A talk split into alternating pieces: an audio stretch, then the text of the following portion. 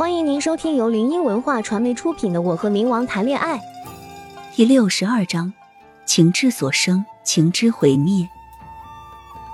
莺歌燕舞的大殿内，素白怀抱着美人，笑颜开怀的看着舞姬们的舞姿，而她的身旁还坐了一个被他冷落的女人泫雅。他余光瞥脸泫雅，只见她面容清冷，端庄而优雅的坐着，那张冷艳的面孔上没有一丝的情感。恍如一潭死水。见他没反应后，他开始更加放肆，甚至当着他的面亲吻着他怀中的美人。他始终都无动于衷。远处的水亭廊上，少女提着厚重的衣摆，伤心的一步步跑来。只是一眨眼间，她跌落在地上，沾了些许污垢的面孔依旧不逊色。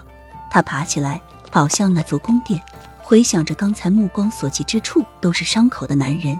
这点疼根本不算什么。素白将怀中的美人甩一边去，将剑夹在泫雅的脖颈处，吼道：“泫雅！”泫雅抬眸冷眼看着他，尤爱眼中毫无畏惧。他从来就不惧怕这个男人，他只是用那双充满恨的双眸看着他，说：“说你爱我。”他掐着泫雅的脖子，吼着，许是太声嘶力竭。他的脖子处经脉清晰可见，皇兄。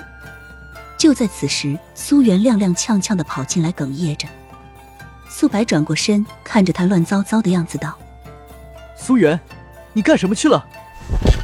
只见他扑通的一声跪下，哭泣道：“皇兄，苏元请求你放过宫梅吧。”闻言是宫梅的事情，他握紧手中的剑，语气声色俱厉，带着满腔的怒火道。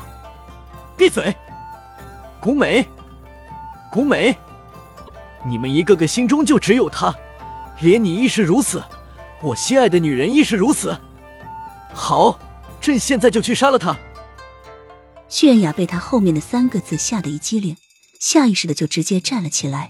苏白看着泫雅的样子，瞬间明白了，心如死灰。他凄凉一笑，道：“哈哈，你终究还是站在他那里。”没有人知道他说出这句话的时候心有多死。苏元看着苏白的样子，心中有些许惊愣，眼底盖过一抹黯然。他眼看着他扔下了佩剑，挺拔着身躯，只留下了一抹残影。泫雅瘫倒在地上，双眼无神的望着前方。他的眼中自从进宫以来，何曾有过半点星光？唯有见他时是个例外吧。昏暗的地牢内没有一丝光线。他身上的伤疤令人发指，眼疾之处都是几条交织在一起、深浅不一的伤痕。冷清的房间内，他不知何时睡着了。洁美的脖颈部闪耀着一丝若有若无的白光，良久，一抹魂魄从里面幻化了出来。他将地上的女人大横抱起，轻手轻脚的放在床上，盖上被子。他抬手抹去那还未干枯的眼泪，那双仿佛可以看穿前世今生的眸子。藏着一抹暗淡的忧伤与心疼。窗外依旧下着瓢泼大雨，屋子内的气氛比那寒风还要冷。他俯身将一吻落在我额头处后，便消失了。他的真身被压在了冥界的地牢，好在他当时留了一抹精魂。酒巷的后街角，围绕着黑暗与潮湿的空气，仿佛那条幽深的小道在哭诉着悲凉。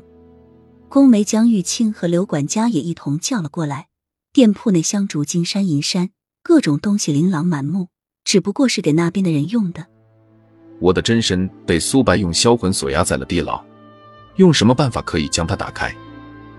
宫梅神色凝重道。那店铺的老头思来想去，灵光一闪道：“武灵帝尊可以，只不过他早已归山隐灵，请他恐怕是……”他微眯着眸子沉思道。除了他还有谁？老头叹了口气，摇了摇头。刘管家戴着金丝框单只眼睛，干净利落的短发被梳理的极好，俨然一副斯斯文文的公子哥样儿。少爷，要不我们去请他吧？宫梅点了点头，算是默许了。眼下之急是要将他的真身救出来，面子、傲娇什么的已然不重要了。到时候我们带十万阴兵。围攻皇宫，营救你。玉清若有所思的说着：“十万阴兵可不是十余人啊，这是一个怎样让人瞠目结舌的场景？”听众朋友，本集已播讲完毕，喜欢的朋友记得挥挥你的小手，点点关注，欢迎大家订阅，下集精彩继续。